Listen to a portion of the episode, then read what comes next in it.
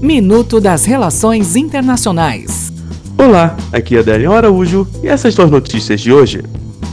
Estados Unidos. Em mais uma medida de endurecimento de sua política para a imigração, o governo de Donald Trump anunciou nesta quarta-feira uma nova regulação que permitirá ao governo americano deter famílias com crianças que cruzam as fronteiras americanas sem documentos por tempo indefinido, substituindo normas em vigor há mais de 20 anos. Sudão. O general do Sudão Abdel Fattah al-Burhan tomou posse nesta quarta-feira em Khartoum como chefe de Conselho Soberano, instituição responsável por organizar a transição para um poder civil no país.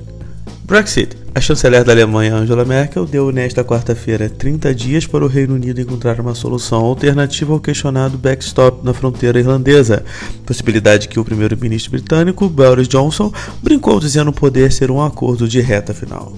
Até o próximo minuto. Enquanto isso, aproveite mais conteúdo no portal seire.news.